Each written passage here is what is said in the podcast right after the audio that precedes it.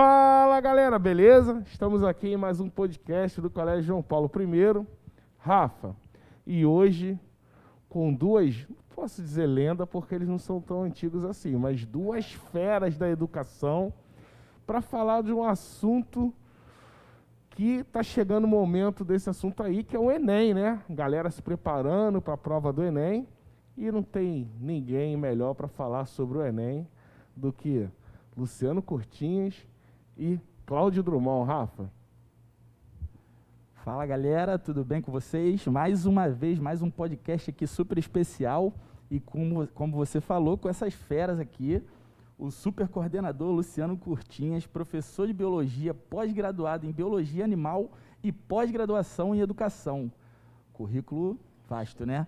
Então, do lado dele, Cláudio Drummond, o Lorde. É.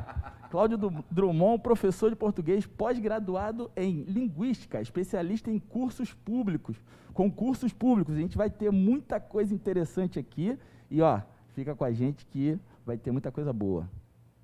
Fiquei até sabendo que no final desse bate-papo aqui, o professor Cláudio falou que vai dar um bizu para aquele cara que vai olhar a questão e falar assim: Nossa, não sei nada, o que marcar?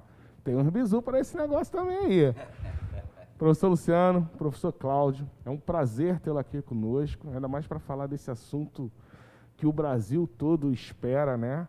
É um momento para o estudante do ensino médio muito aguardado, né? Ele se prepara o ano inteiro para esse momento. E é um prazer tê-los aqui conosco para estar tá falando sobre esse assunto.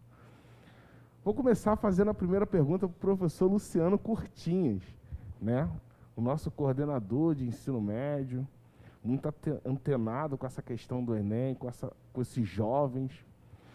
Eu queria, antes de tudo, tem muita gente que está nos escutando, mas pode estar se perguntando, né? O que, seria esse Enem? Como é que funciona?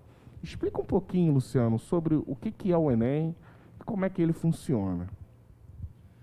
Então, gente, primeiro é, agradecer o convite, né? Eu acho que é um privilégio poder participar desse evento com vocês né, e estar tá contribuindo um pouco com a rapaziada aí que, que nos acompanha. Né.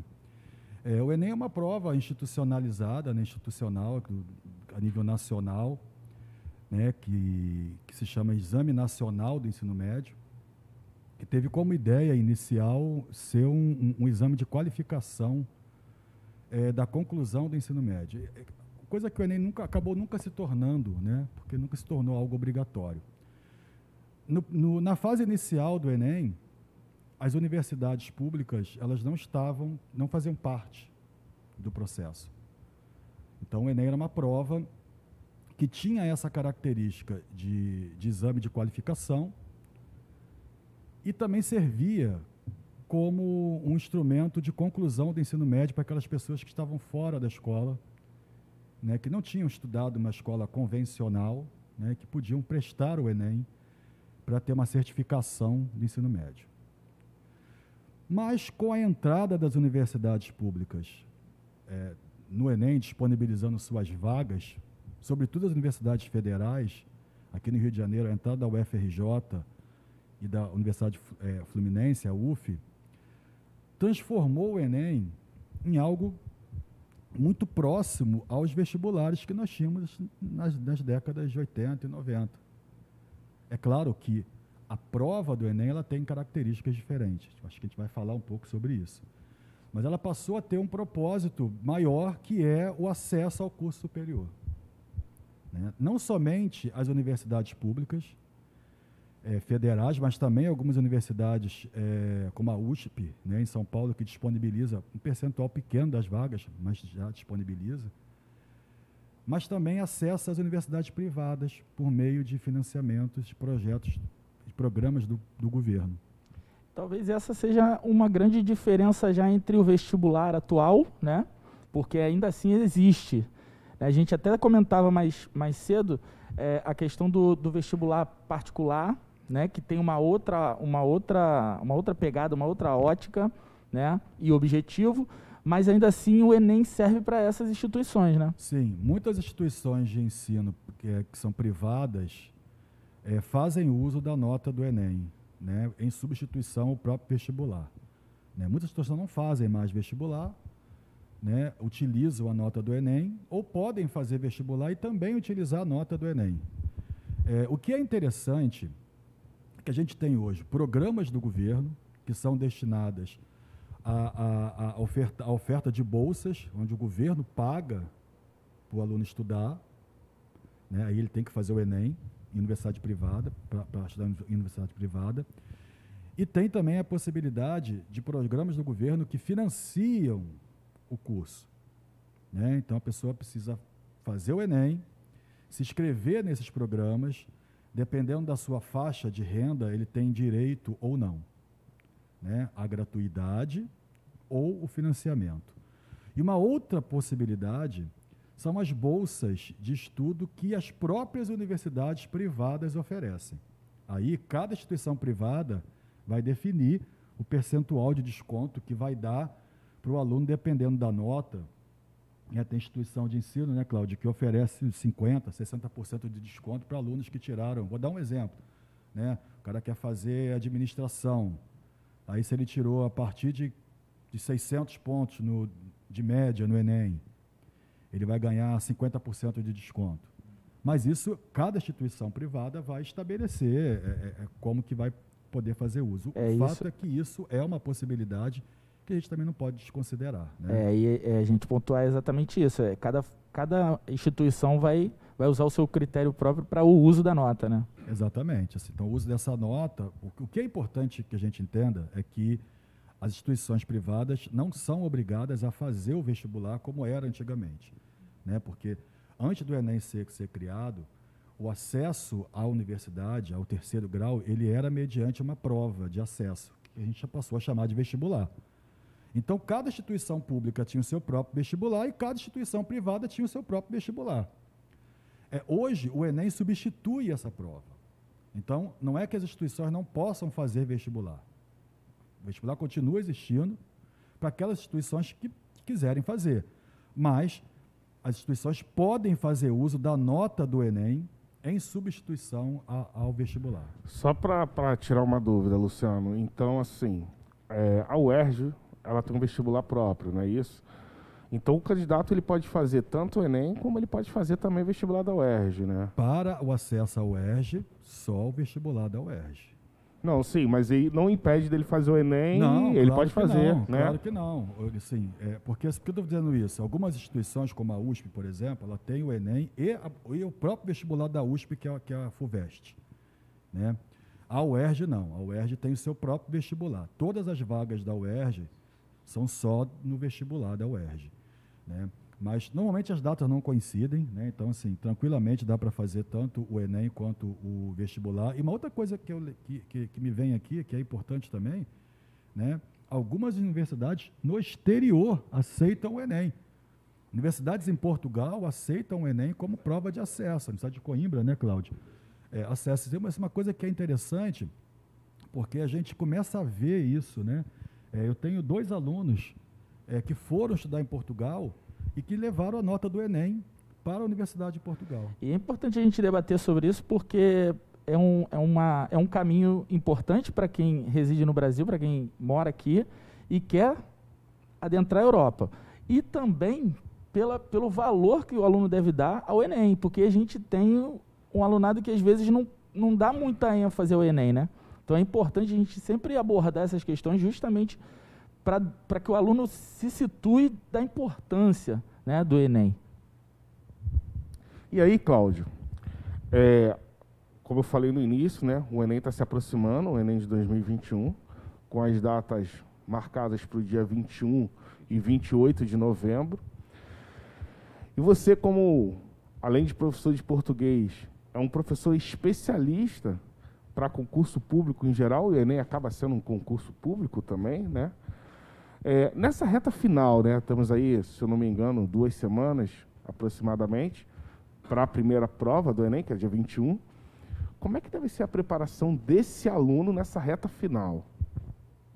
Bem, gente, primeiro, é um grande prazer estar aqui nessa mesa com cercado de amigos, né? E estar tá tocando esse papo com um grandíssimo amigo, que é o professor Luciano Curtinhas, a qual tenho uma admiração profunda em vários sentidos, em vários aspectos.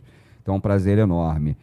É, Wagner, reta final de Enem, né? Então, assim, é, a gente tem que pensar que o aluno é uma preparação durante os três anos do ensino médio. Então, ele, ele vem se preparando durante três anos, né?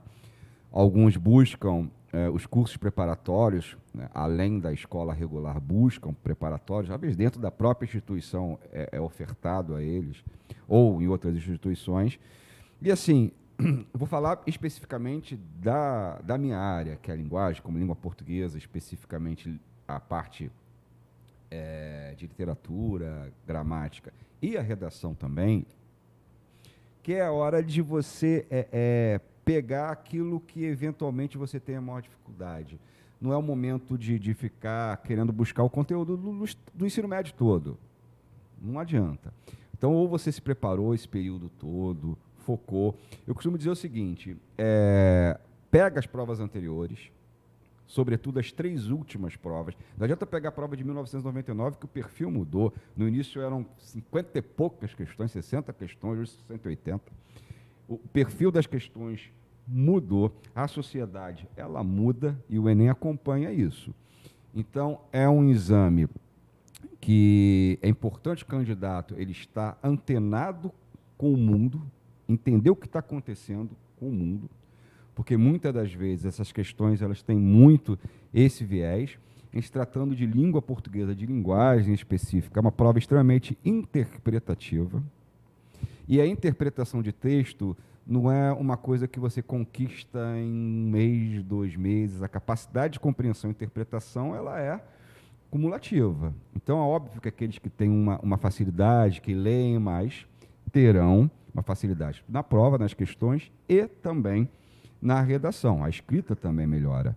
Mas o que eu posso dizer de dica mesmo para essa reta final, eu penso assim: pegue as três últimas provas, sobretudo as três últimas, façam as questões, aquilo que errou, vai refazer. E, e, é isso, reta final é isso. Não adianta também querer aprender o conteúdo de três anos do ensino médio em duas semanas, como o Wagner falou. Né? E, Cláudio, é, a gente tem aí uma das. Eu vejo que é uma das partes mais complicadas do Enem, onde os nossos jovens têm muita dificuldade, até pela falta de leitura, é a construção da redação que dica você dá para ele construir essa redação e se você tem algum palpite, né, porque tudo que for falado aqui referente ao que possa cair é palpite, né, sobre algum tema que ele possa dar uma atenção maior para isso?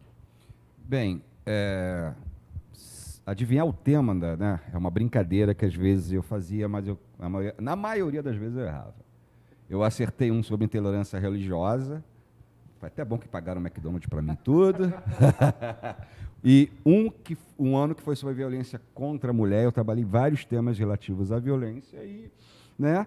Porque o que a gente tem, na verdade, Wagner, a gente pode pensar em macro temas primeiro. Então, o tema vai ser ou sobre tecnologia, ou sobre é, preservação ambiental, ou sobre violência. Então, é legal que o candidato ele faça redações acerca desses temas macros. É? Então, se cair um tema sobre tecnologia, mesmo que ele não tenha feito especificamente aquele, ele não está totalmente alienado sobre o tema.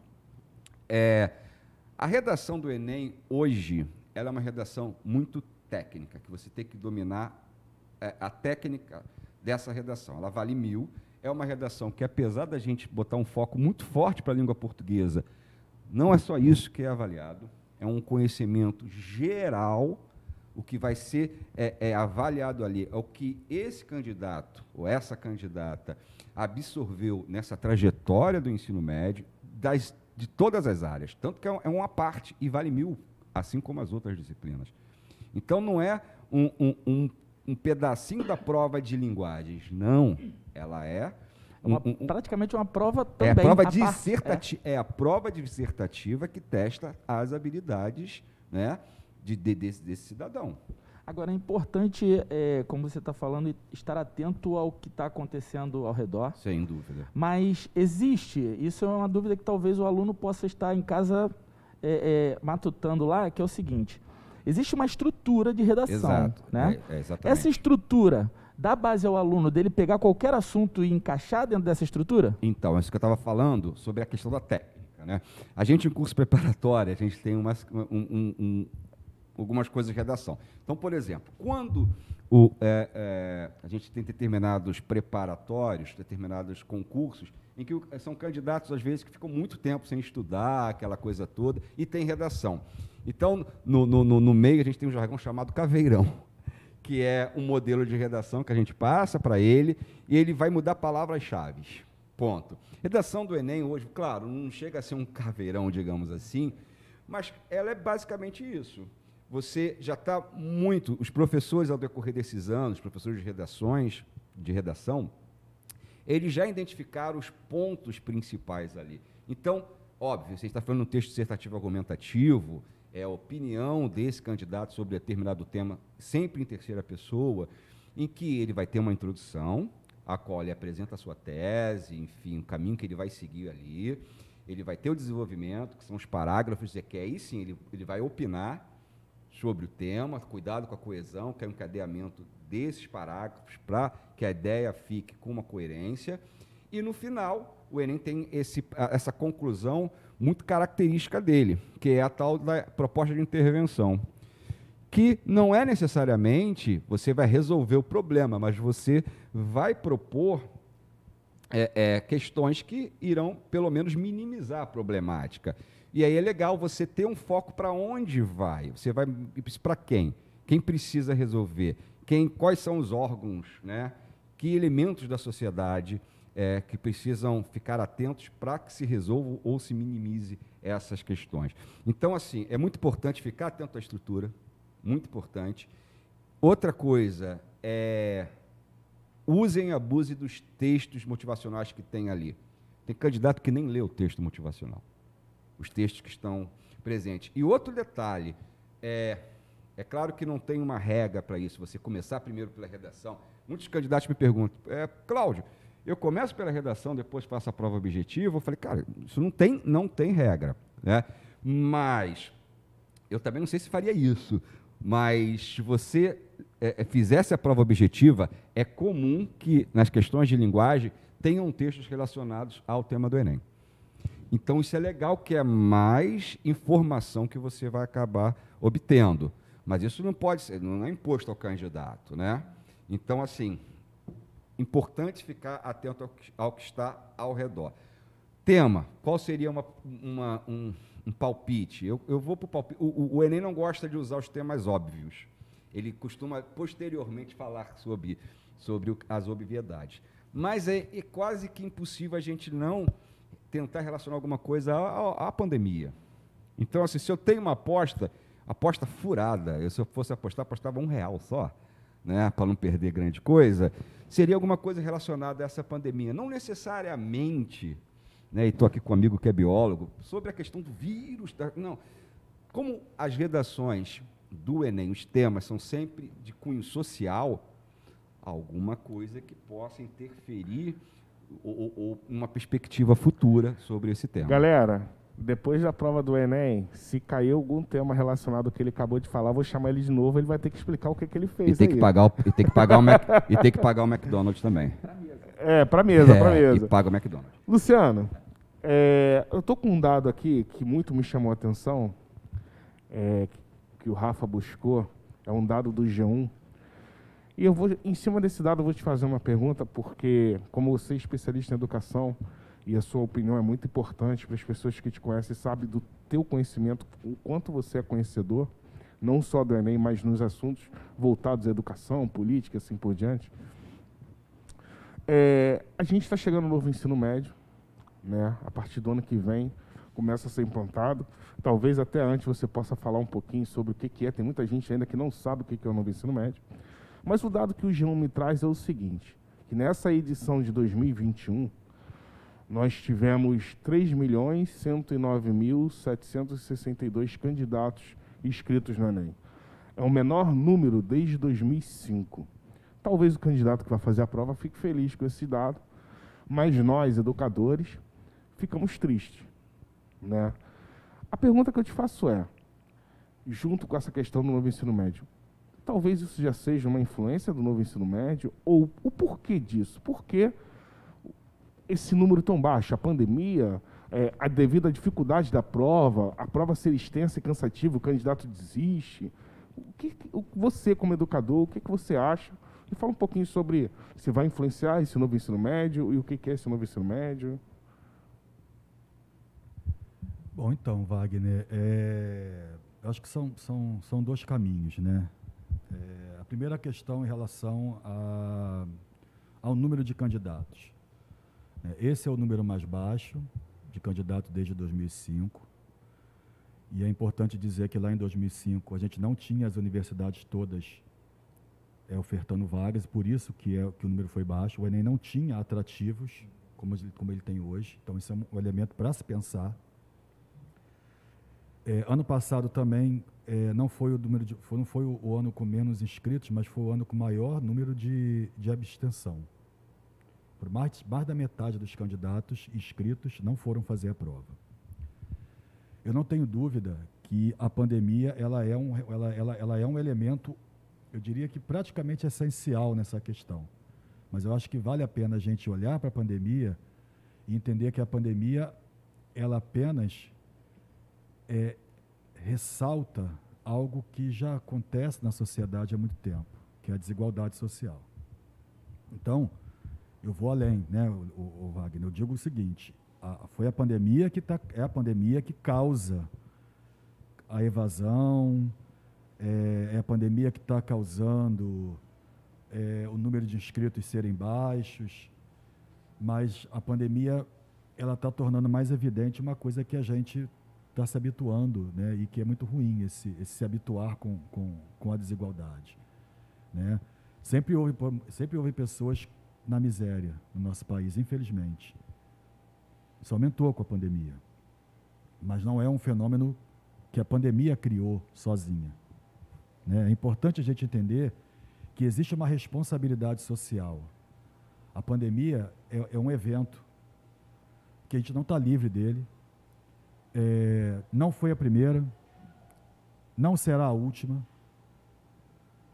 E a gente tem que entender que quando a gente passa por uma situação de caos como essa, e, e tudo isso se aflora, é porque a situação social ela não está ela não tá bem equilibrada. Então o que a gente tem aí é um aspecto de, de desigualdade historicamente construído.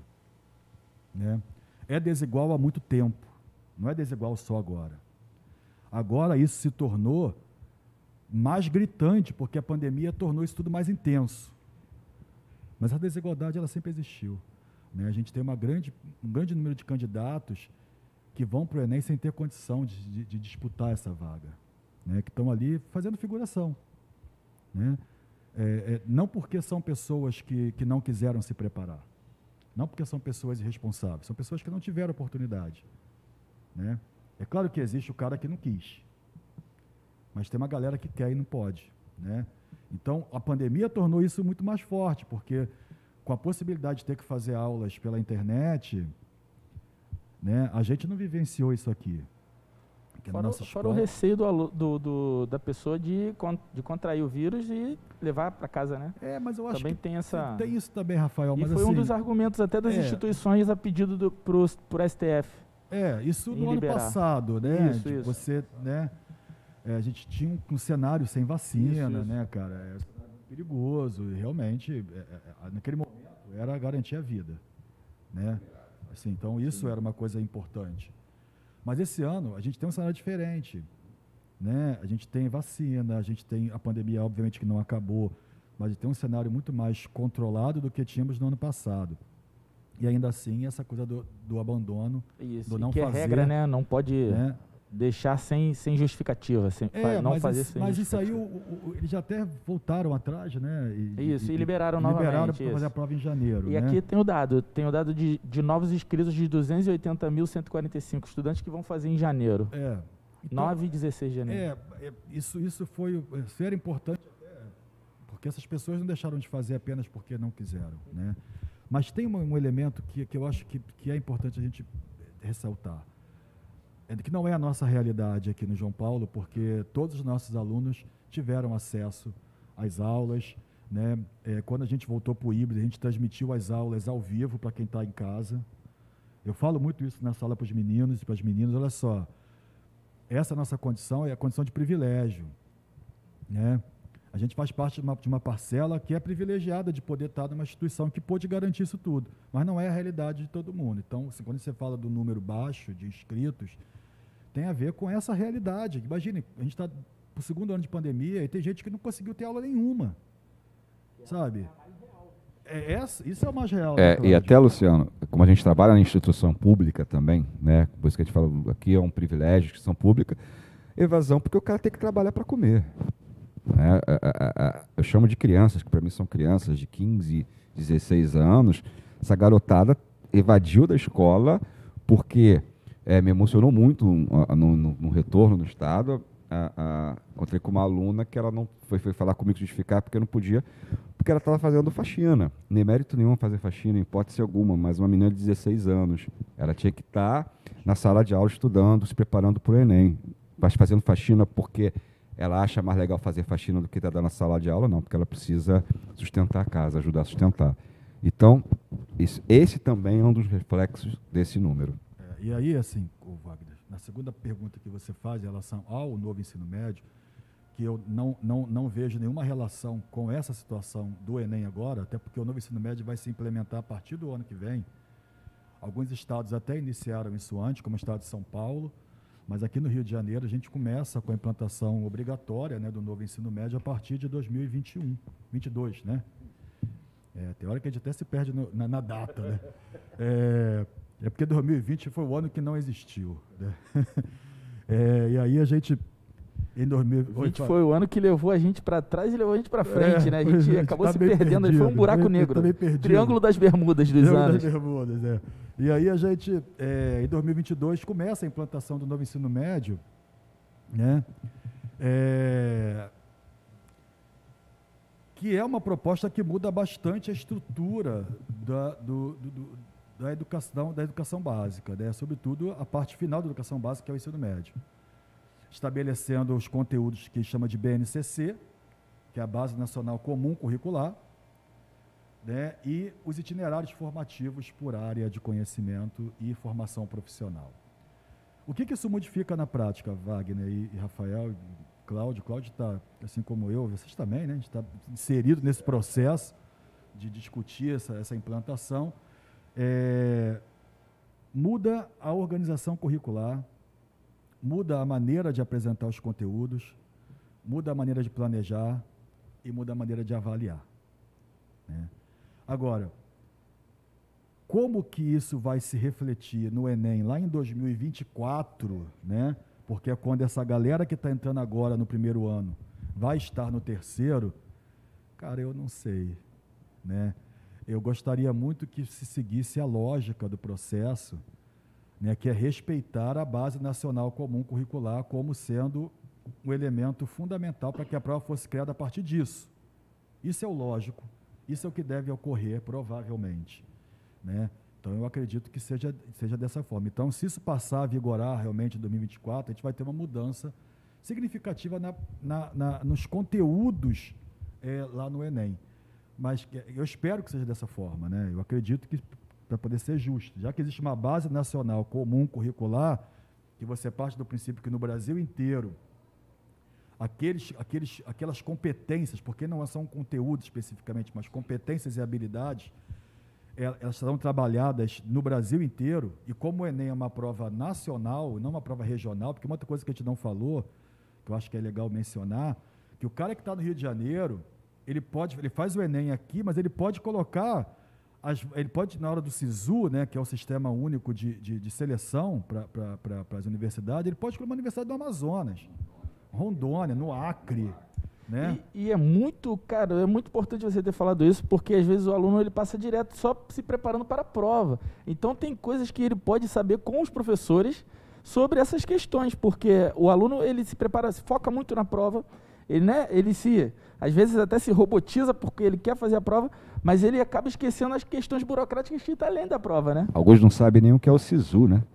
O cara que vai escrever no SISU não sabe nem o que é isso. Então, eu vou aproveitar, eu tava com isso aqui agora mesmo, vou pedir o Luciano, porque assim, hoje a gente tem várias siglas, né? Temos o Enem, SISU, ProUni, e a galera que tá, fiéis, a galera tá escutando aí, tá, muita gente nem sabe que, que tem.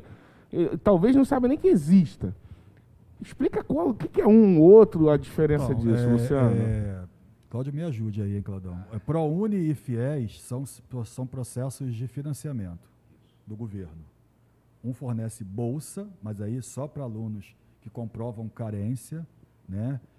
E aí a gente tem que entrar lá depois para ver qual é a Mas o renda- cara faz prova. Não, não, não. É só Nota do Enem. Ele faz o Enem, Faz o Enem normalmente. e aí, se ele se enquadrar no perfil socioeconômico do ProUni, ele se candidata ao ProUni. Se ele se fizer se, se enquadrar no perfil socioeconômico do FIES, ele se candidata ao FIES, que são programas de financiamento do governo. Né? É, o SISU é um sistema de seleção unificada. O que, que é o SISU? É, é você, as universidades que, que, que disponibilizam sua vaga do Enem, elas estão, elas utilizam o SISU como, como meio de seleção. Então tem o que se chama de nota de corte. O que, que é a nota de corte? Por exemplo, eu quero fazer medicina na UFRJ. Essa nota de corte é baseada no Enem anterior. Né? Então a nota de corte, vou dar um exemplo, de medicina é 800 pontos. Essa nota de corte é média, né? É média das cinco notas que o cara tem, tá? São cinco notas: ciência da natureza, ciências humanas, matemática e linguagens. E a redação. Olha o peso da redação, gente, destacando, né, Cláudio? Não, é assim, sim. É, é, é, a redação tem o peso, o mesmo peso, por exemplo, que tem a prova de biologia, física e química, que é ciência da natureza. Exato. Exato. E é importante também, né, Luciano, que o candidato saiba que, dependendo da área que ele queira, tem o peso. Então, o cara vai fazer jornalismo, a redação tem um peso enorme. Se o cara vai fazer uma prova para a área de, de ciências, né, medicina mesmo, algumas disciplinas da área de ciências vão ter um peso maior. Então, é ele também importante pode- que ele tenha ciência disso. É ele também pode objetivar dentro da- dessas questões de escolha, né? Se ele tem uma área. Então, Sim, é? mas só para só completando, ok que ah, biologia, ciência, ele vai ter um peso maior em medicina. Mas esse cara, se não tirar 900, no mínimo 900 em redação, ele não vai entrar. Entrar. Para medicina, medicina, não. medicina não vai entrar. Para medicina, ele É. não vai. É, e aí, assim, o, o SISU, qual, a diferença? É, o SISU, eu acho que é a grande diferença dos do, de relação aos vestibulares anteriores. Por quê? É, quando eu fiz vestibular, cada instituição fazia o seu. Né? Então, tinha vestibular da Rural, tinha vestibular é, da UERJ, O FRJ. é, 5%. Logo no ano seguinte, criaram um vestibular chamado de unificado. Não sei se Claudão lembra disso. Né? Que só não tinha a UFRJ. Tinha todas as universidades, mas não tinha a UFRJ. Era um, posso dizer que era um prelúdio do Enem? Né? Estava ali sinalizando o Enem. Mas como é que funcionava? Você, é, você se inscrevia e tu já tinha que escolher a universidade e o curso. Ele era unificado porque era uma prova só, mas tu já fazia. Ah, eu vou fazer para rural. Eu, por exemplo, tive que. assim, eu- eu- eu- eu fiz o vestibular anterior, né? É, mas se eu fosse fazer esse vestibular, eu teria que ter feito a escolha de fazer para rural, para fazer biologia na rural. O SISU, ele dá uma possibilidade que é o seguinte: você pega a sua média, sua nota, e você se inscreve. E você tem um tempo para acompanhar a evolução dessas Diariamente notas. você acompanha a, a Diariamente. nota de corte diariamente. E você vai vendo, pô, quero medicina na UFRJ. Pô, tirei 820, a nota de corte é 800. Eu posso disputar essa vaga? Posso. Sim, pode. Mas eu tenho garantia que eu vou entrar? Não. Eu tenho que acompanhar. Aí eu tô vendo que com 820, ano passado eu teria entrado, mas esse ano eu não estou entrando. Aí eu vou olhar, eu vou ver que na Unirio a nota de corte é 790. Eu estou dando só um exemplo, tá, gente? É, claro. E aí, com 820, na Unirio, eu fico dentro das vagas. Eu posso tirar a minha inscrição da UFRJ e colocar na Unirio. Ah, no Rio de Janeiro não está dando, eu posso ir para uma, uma- universidade em Minas Gerais. Olha, Ah. isso é um benefício de você poder é, é, escolher. Eu tô vendo aqui que o estudante precisa ter um consultor daqui a pouco para ajudar nessas coisas, né? Precisa estar antenado com Precisa isso. estar antenado, e aí, sim. não só, eu estou dando a opção dentro do mesmo curso, mas você pode mudar de curso. Você, pô, quero fazer medicina, mas eu não estou conseguindo, mas eu tenho nota para fazer farmácia. Eu posso fazer farmácia. Né? E você vai ter duas opções quando for preencher o SISU. Opção 1 e opção 2. Agora, tem que ficar muito atento, muito atento mesmo, porque o prazo para você acompanhar é curto. Tem que acompanhar diariamente, porque se você der mole, você vai perder né, a possibilidade de migrar de, de, de um lugar. E você acaba não entrando. Entendeu? Então tem que ficar muito ligado com o SISU. Agora vamos tentar solucionar o aluno que ele está boiando nessa condição, né? Porque a gente está explicando e ele pode ainda sim estar viajando nessas, nessas explicações. Como é que ele pode fazer? O nosso aluno hoje, ele, como é que ele pode fazer para poder entender um pouco melhor disso aí e não entender só nessa, nesse nosso podcast na live? O que, que ele pode fazer? Procura o Cláudio da, da sala de aula, que o Cláudio vai Tá explicar bom. tudo direitinho.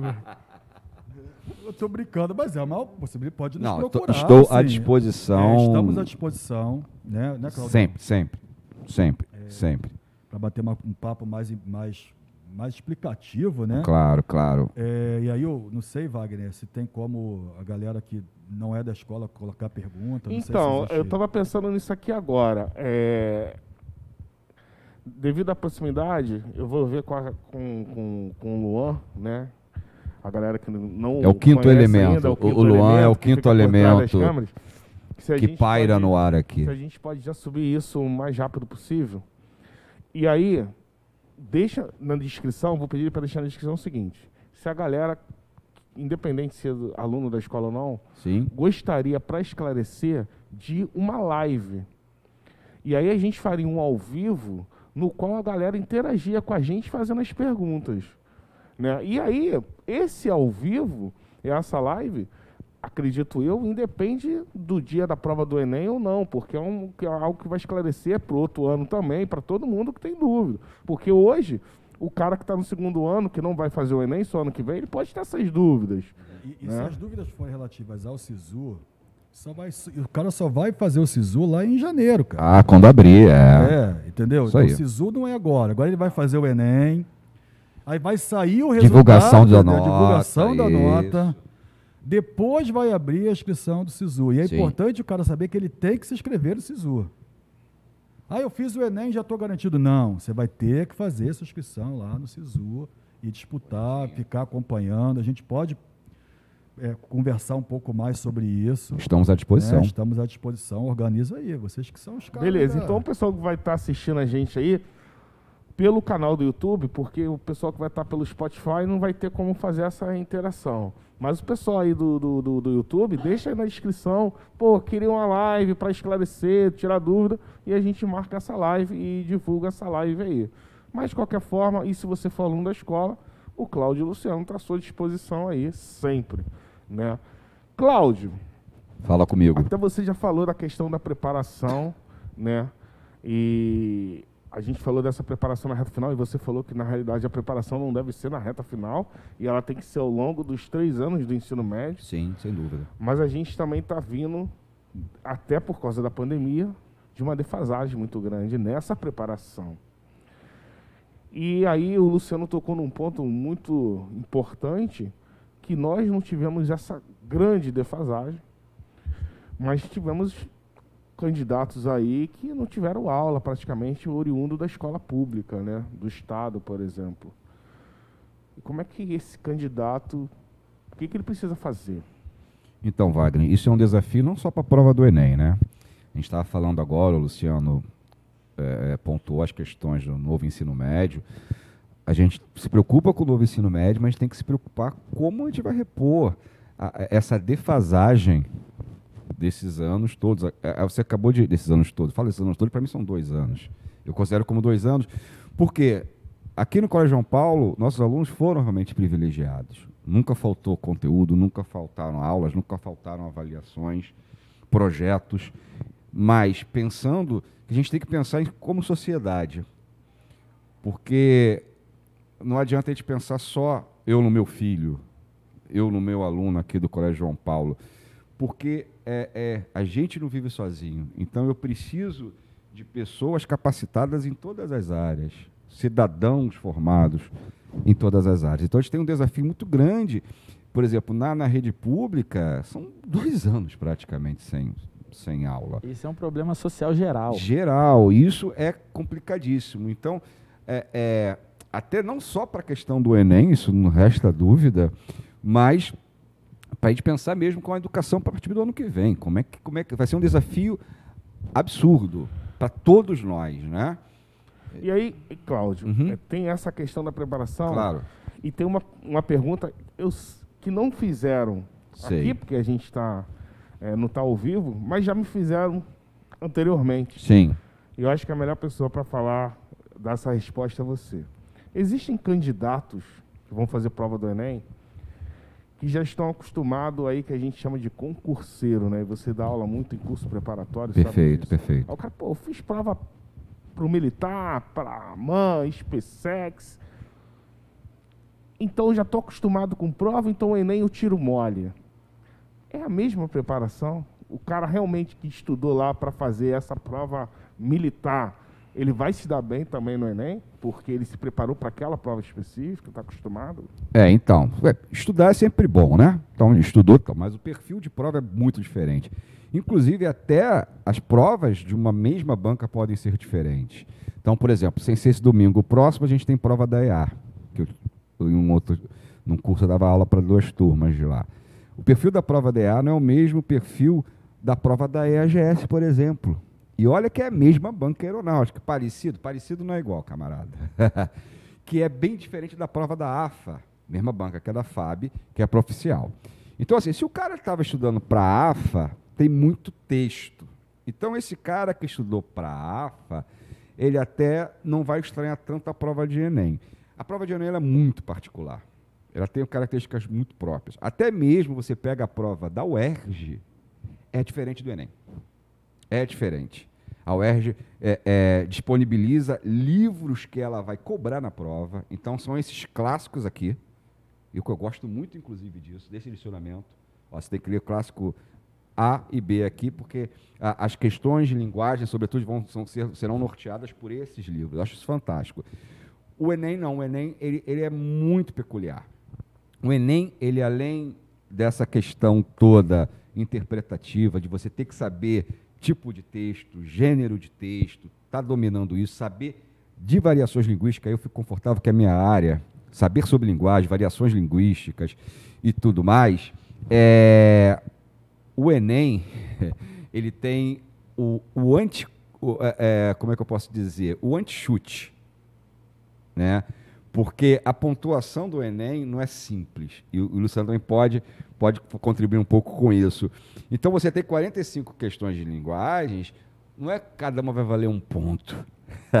isso é curioso Diferente do que acontece nos outros nos concursos. outros concursos. Então, por exemplo, eu posso ter um acerto quantitativo maior do que o Luciano e a minha nota, meu quantitativo foi maior. Eu acertei 33, ele acertou 32 e a nota dele foi maior. Isso é possível. É porque o Enem, a correção do Enem é feita no modelo que chama de TRI, E- né? É, teoria de resposta ao item, né? E que, que tenta, né? O, é o mecanismo lá, não sei como é que é isso lá na, na, na- programação, né, os algo- algoritmos, que tentam evitar o chute, né? Muito com, com questões. Vou dar um exemplo de como eles, podem, como eles fazem isso. É uma das formas, né? É relacionar questões por meio de competências e habilidades. Então, uma questão que está vinculada à outra, o sistema entende que se eu acertar, eu tenho que acertar as duas. Né? Então, se eu acerto uma e erro a outra, essa que eu acertei, ele, vai, ele, ele entende que eu chutei. E aí aquilo, aquilo isso acaba desvalorizando aquela pontuação. Né? Por isso que chutar no Enem, assim, até vale a não sabe, tu chuta, né, cara? Exatamente. Mas, mas, é, o ideal é que as questões sejam marcadas de acordo com, com o seu conhecimento. Luciano, e daqui a pouco a gente está chegando no fim, mas eu já escutei falar o seguinte também. Você que agora virou um atleta, né? Vai falar melhor sobre isso. É, eu escutei falar que é o seguinte, pô, a prova do Enem tem que ser um atleta para fazer, porque é uma prova cansativa demais. É verdade? Tem que ser um atleta? Como é que é essa preparação física aí? Eu acho que tem uma preparação física e uma preparação emocional, talvez mais né, emocional e mental, né, Cláudia, do que, do que propriamente Muita coisa física, mesmo. né? É, o que eu tenho dito para os alunos é que tentem evitar o estresse, mas é muito difícil. Ainda mais nos tempos atuais. Ainda né? mais nos tempos atuais. É, eu tenho aconselhado a levar água, uma barrinha de chocolate. É, não fique constrangido de pedir para ir ao banheiro quando. Não só quando já vontade ao banheiro, mas às vezes quando a cabeça estiver pesada. Não pode perder muito tempo, porque assim. tem que administrar bem o tempo. Mas Também percebeu. foco, né? É, percebeu que, que esgotou, que, que, sabe, que mentalmente está difícil. Eu acho que a questão é mais mental do que física, né? É por isso que eu digo que, que é todo um trabalho mental para a prova. Tentar diminuir a, a cobrança excessiva, né? Reconhecer que aquilo que você fez, você fez, né? Aquilo que você pôde produzir, você produziu, né? O resultado virá de uma forma ou de outra, né? Não crie expectativas é, acima daquelas que você, que você pode arcar com elas. Né? Diminuir a pressão o máximo possível. Né? Até a família também pode contribuir muito nisso. Né? De, de evitar ficar colocando expectativas. Você imagina, esse menino, essa menina, eles já estão pressionados por si só. Se a gente, às vezes, que, que é pai, que é mãe, que fica muito ansioso, começa a pressionar, não às vezes não tem nem intenção de criar uma, uma pressão em cima, mas acaba criando. E aí, como é que você está? Como é que foi? Como é que vai ser? Gente, é o momento de, de, de relaxar. Né? Quem gosta de meditar um pouquinho, faz a meditação. Eu, sim, ontem eu vi um- um- uma charge que me chamou muita atenção. Era um rapaz, né, com a beca todo, recém-formado, com diploma na mão, a mãe, né, ao lado, e a mãe diz para ele: Filho, obrigado por ter realizado o meu sonho. Aí ele fala: É, que bom, agora eu vou poder realizar o meu. Isso, É, me trouxe essa reflexão forte aí, cara. isso, isso aí, o que tá com, o- esse exemplo eu trago para minha área esportiva. Eu falo que é o pai treinador, né?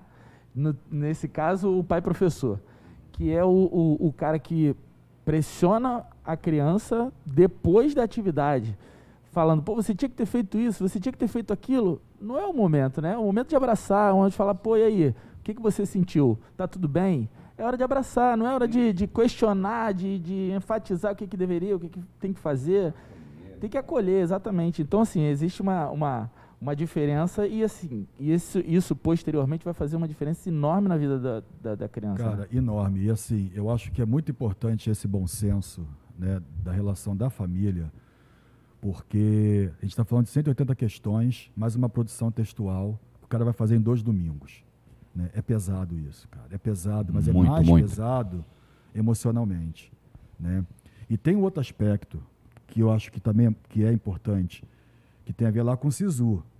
Às vezes o cara está tão pressionado a entrar que ele acaba escolhendo Escolhendo um curso, caraca, que ele não aqui. gostaria Exato, fazer. só para exatamente. Sabe? Ah, eu, não, eu queria fazer medicina, mas eu não consegui os pontos, É. então eu vou fazer enfermagem. Enfermagem, Ou eu vou exato. fazer biologia, ou eu vou fazer nutrição. Ou seja, eu vou fazer qualquer outro curso Qualquer outro curso. é, que né? caiba, só para poder dizer que eu passei, que eu entrei. E aí a gente vai abrindo, a gente vai abrindo mão dos sonhos, né? Exatamente. E, e isso é muito Exatamente. perigoso, sabe, gente? Então acho que é muito importante ter o bom senso e dizer assim, cara, peraí, tem 18 anos, tem 17 Isso, anos. isso. Não deu agora? Tu- Você quer fazer medicina, você quer fazer biologia, você quer fazer farmácia, você quer fazer educação física?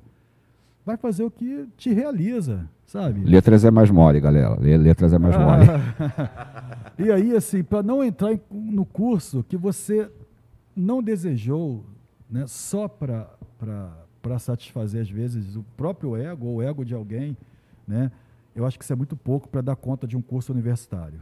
Até porque ele vai levar aquilo possivelmente pro resto da vida, né? A gente vê muita gente que abandona. Né? A gente está falando, do, a gente tá falando do, do, do, do- do cara que não, não vai fazer o Enem, né?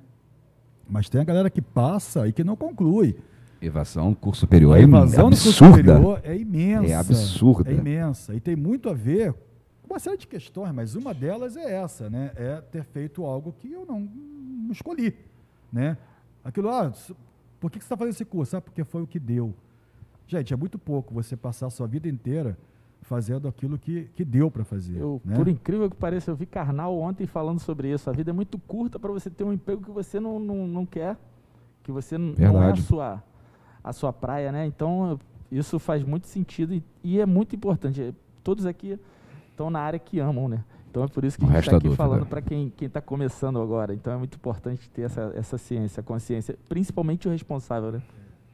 É, se fizerem magistério, façam porque amam, hein? Vai por mim. E aí, pessoal, eu costumo dizer que tudo que é bom acaba rápido, né? E a gente está chegando no fim do nosso papo. Eu vou pedir para que ambos deixassem uma palavra aí para todo mundo que está nos assistindo para a prova do Enem. Mas o Cláudio, né, além de deixar a palavra final, ou pode ser a palavra final dele, Cláudio, os pulos do gato para o candidato fazer a prova do Enem e aquele candidato que chegou naquela questão e falou assim: ferrou, não sei nada, vou no sei de Cristo, vou em que alternativa? O que, que esse cara faz? Se é que existe no Enem, né? Porque já, já tem uma particularidade muito grande, o Enem já é mais difícil ainda de fazer. Perfeito. Não, mas aí eu posso englobar para todas as provas, não só para o Enem. É, eu sou um cara espiritualista, né? Então, assim, se você tiver na dúvida, ou, cara, ou você vai psicografar, ou vai. Porque na verdade não tem, né, cara? Não, não existe chute. Eu costumo dizer, não- não- prova de concurso não tem sorte. Eu nunca desejo, nesse sentido, ah, boa sorte nas provas. Ou você está preparado, né? Ou não. Você tem fatores sim, como o, Wagner também está muito acostumado com concurso. a gente vê às vezes o simulado, você vê aquele aluno que é, é primeiro lugar sempre e o cara é décimo e o cara décimo passa e o primeiro não, porque os fatores emocionais, essa autocobrança falaram mais alto. Então isso sim, é, não tem jeito, cara. Você pode saber muito conteúdo, você pode saber a prova toda de trás para frente. Se o teu emocional não tá bacana naquele dia, não tem jeito. Então, gente, é, se apeguem à fé de vocês aí, cada um com a sua fé. Fé é importante. A fé, é, eu, eu, me descobri como um homem de fé um pouco tarde na minha vida. Tarde não, no seu tempo, né? E a fé é algo muito importante. Então, se você tem fé, você tem autoconfiança também. Então, Então, posso dizer que aquela questão que ele olhou e não sabe nada e marcou foi o anjo da guarda dele que soprou para por aí. por aí, Wagner, por aí. Mas já pegando esse gancho, então, e já me, me despedindo, além da dica do anjo de guarda. é, Mas se isso der certo, o cara acertar, Ih, gente, tudo. nem me fala. É, é. Tem, tem. É. é. Ele chutou o, o O tema da redação. Tema da redação é. eu Se der tudo certo, é o guru Cláudio. É, É. E aí, assim, o, o papo do McDonald's é pra todo mundo, né? Pra todo mundo, não. eu tem vou- que fazer aqui, ó. Vou dar, aproveitando o papo da redação, vou dar meu palpite, É. mas não leve a sério não. O meu palpite Nem o meu é pra levar a sério também, não. abismo que o- a pandemia criou em- na- na- nas escolas públicas. Sim, mas é exatamente. Como eu- lembra que eu, eu- eu citei a questão do macro aí tema? o Cláudio vai ter acertado também, porque ele falou que era É o envolver macrotema. a pandemia. Ah, o é o do- macrotema. É, Eu vou em outro assunto, hein? Então tu quer pegar carona no, no Não, É, eu vou em tudo outro. que pegar aqui. Eu vou em outro, anota aí. Eu vou sobre as novas tecnologias, metaverso. Show. Bacana, hein? Então, vou me despedir aí, o Luciano também faz o palpite dele aí de tema. Gente, eu desejo é, a melhor prova possível para os alunos do colégio. Estou à disposição. Então, qualquer dúvida acerca do exame, ou especificamente da minha área, 100% aí à disposição para quem quiser. E as pessoas que porventura enviarem aí alguma pergunta, então, meus amigos, tanto o, o- o Rafael quanto o Wagner me encaminham, responderei com o maior prazer. E, como eu falei, eu não desejo sorte. desejo que realmente estejam bem, é, é, que é, tenham autoconfiança, acreditem em si próprios. Se vocês não, não estiverem acreditando no próprio potencial, aí não dá. E, assim, que sirva também é, como um outro incentivo. Se não der esse ano, tem o ano que vem e tem o outro ano. Não estou dizendo que, ah, então. Não, não é isso. Vocês são pessoas inteligentes, estão entendendo o que eu estou dizendo. Então, não precisa ficar desesperado. Né? Então, desejo a melhor prova possível para todos. Muita paz e muita luz na vida de vocês. Maravilha. E aí, Luciano, com você fica com a palavra final, mas também já, já orienta um pouco aquele aluno que é do primeiro e do segundo ano, porque o Enem é Exame Nacional do Ensino Médio. Ele não é do terceiro ano, né? Então ele tem que se preparar desde o início. Então chegar já focado no primeiro ano para aproveitar todos essas, esses conteúdos. Sim, sim. Exame Nacional do Ensino Médio, conteúdo é do, de toda a vida escolar, toda a educação básica. Né? Não, é um, não é uma preparação em um ano, é uma preparação de uma vida, né? O cara entra aqui na educação infantil, cara, e, e, e tudo isso conta. Né? Tudo isso conta. Pode ser absoluta disso, faz profunda diferença né? É, nesse processo de, de, preparação, quem se prepara ao longo do tempo ou quem, se, ou quem tenta se preparar num único ano. Não costuma dar certo isso. Né? Mas, enfim, gente, é, eu deixo aqui uma, uma fala de agradecimento. Também me disponibilizo aí para estar tá conversando com os, com os nossos meninos e meninas aí que vão fazer o, o Enem e aqueles que. Tem uma galera que vai fazer para experimentar. Sim. Né? Uma galera do segundo ano, tem alguns alunos até do primeiro que vão fazer. Eu acho isso muito importante, esse primeiro contato com a prova, né? até para ver aonde está botando o pé. Né? Falei, caramba, eu achei que era mais raso, né? Aquele quando tu entra naquela piscina que tu acha que é, que é rasinha funda, né? Para o cara não se surpreender, né? Eu pô, não sabia que era assim. Então, é, também não vou desejar sorte, vou na onda do Claudão, né? É, vou, vou, desejar que, que, que vocês se realizem, né? Eu acho que você buscar a realização pessoal é muito importante, mas tenha paciência, né? É, se equilibrem, né? Na véspera da prova, fique o mais tranquilo possível. Não adianta querer estudar no dia anterior, não vai resolver. O dia anterior, descanse. Descanse, se alimente bem, se hidrate, né? beber água é importante.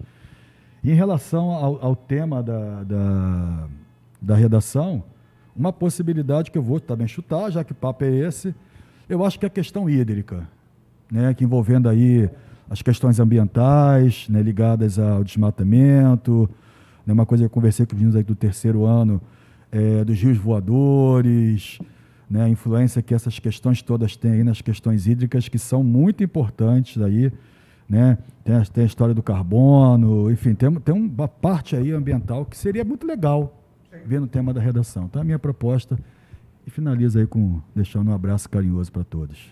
Então é isso aí, pessoal. Façam suas apostas aí.